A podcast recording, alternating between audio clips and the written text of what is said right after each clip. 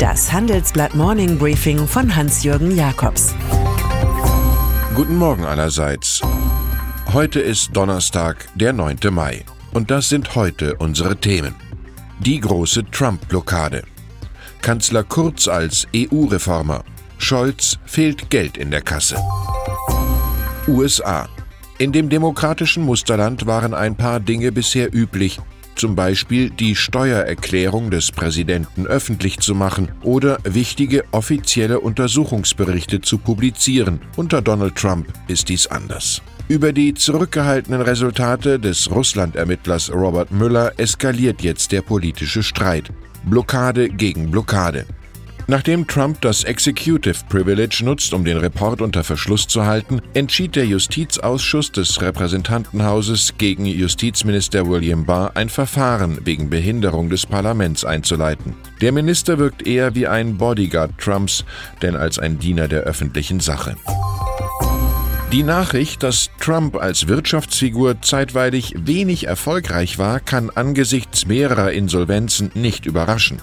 Dennoch ist eine Recherche der New York Times aufschlussreich. Danach ergibt sich aufgrund von zugespielten Steuerunterlagen, dass der Immobilienunternehmer zwischen 1985 und 1994 Verluste von insgesamt 1,17 Milliarden Dollar machte. In acht von zehn Jahren musste er deshalb keine Einkommensteuer zahlen. In einer ersten Reaktion erklärt Trump, Abschreibungsmöglichkeiten genutzt zu haben. Die Zahlen der Times seien aber falsch. Richtig jedoch ist, dass das Strahlemann-Image, das er 1987 im Bestseller Trump The Art of Deal zelebrierte, eine ziemlich dreiste Erfindung ist. Im Folgenden hören Sie eine kurze werbliche Einspielung. Danach geht es mit dem Morning Briefing weiter. Data is just the beginning. Ein junges Datenunternehmen, das auf 167 Jahre Expertise zurückblickt. Ein Widerspruch? Nein. Denn Ende 2018 ging Refinitiv aus dem Finanz- und Risikogeschäft von Thomson Reuters hervor. Die Informationen und Analysen von Refinitiv gestalten die Finanzmärkte. Aber alles beginnt mit Daten. Heute liefert Refinitiv bis zu 7 Millionen Datenaktualisierungen pro Sekunde an Finanzinstitute und Unternehmen und hilft ihnen von großen Ideen zu überzeugenden Ergebnissen zu gelangen. Sebastian Kurz, Österreichs Bundeskanzler, tritt als engagierter Warm-Upper vor dem heutigen EU-Gipfel im rumänischen Sibiu auf. Im großen Handelsblattgespräch fordert er nicht weniger als eine Änderung der EU-Verträge. Zum Beispiel sollte es einen größeren Automatismus bei Verletzung der Schuldenregeln geben. Wenn die EU-Kommission mehr oder weniger achselzuckend auf die Überschuldung von Frankreich oder Italien reagiert, hat Europa ein Problem. An einem Punkt klingt Kurz wie Peter Altmaier, Deutschlands selbsternanntem Industriepolitiker Nummer 1. Um gegen USA und China bestehen zu können, bräuchten wir nationale und europäische Champions und damit ein neues Wettbewerbsrecht, sagt Österreichs Kanzler. SPD. Das Frohlocken der Partei mit einem Bundesfinanzminister eigener Provenienz, das Land gemäß ihrer Ideen reformieren zu können, ist großer Ernüchterung gewichen. Ein Kassenwart ist in kühleren Zeiten nun mal nicht Everybody's Darling, sondern wird im Gegenteil zum wenig beliebten Leiter eines Sparkommissariats. In der Terminologie des unvergessenen Franz Josef Strauß also zu Everybody's Step.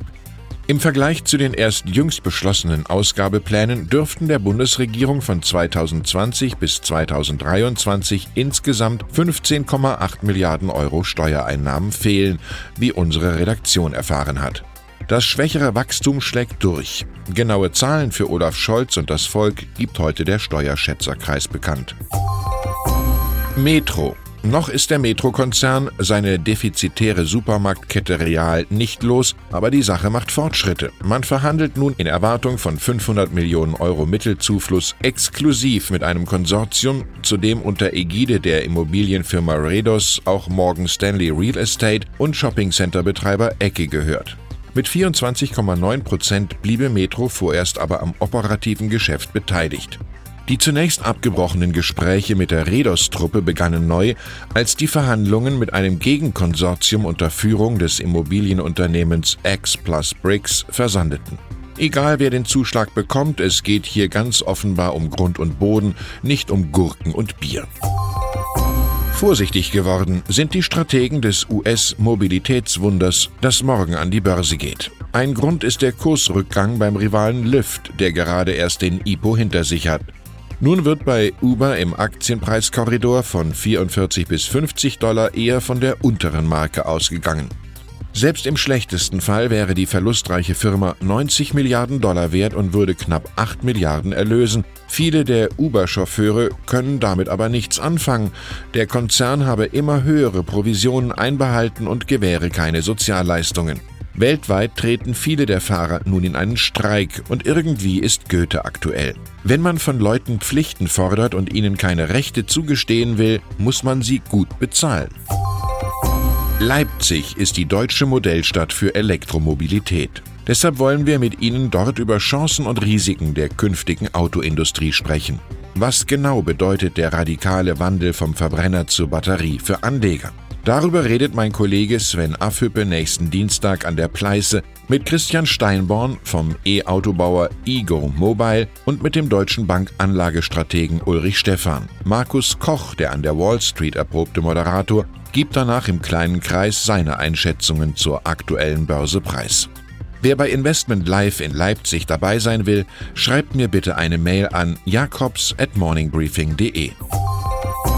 Und dann ist da noch Archie Harrison, das nun der Öffentlichkeit präsentierte Baby von Prinz Harry und Ehefrau Meghan. Die Namenswahl des Duke und der Duchess of Sussex hat die englischen Buchmacher und das Volk offenbar ziemlich überrascht. Andererseits kann sie sogar als EU-Freundlichkeitsgeste interpretiert werden. Der volle Name Archibald ist deutschen Ursprungs. Und auf einmal wird sogar über den südafrikanischen Intellektuellen Archie Maffei, den RB-Sänger Archie Bell und die Jazzlegende Archie Shepp geredet. Kleines Kind, große Wirkung. Mit dem Leben ist es nun einmal wie mit einem Theaterstück, sagt Seneca. Es kommt nicht darauf an, wie lange es ist, sondern wie bunt. Ich wünsche Ihnen einen bunten Tag mit schönen Überraschungen. Es grüßt Sie herzlich Hans-Jürgen Jakobs.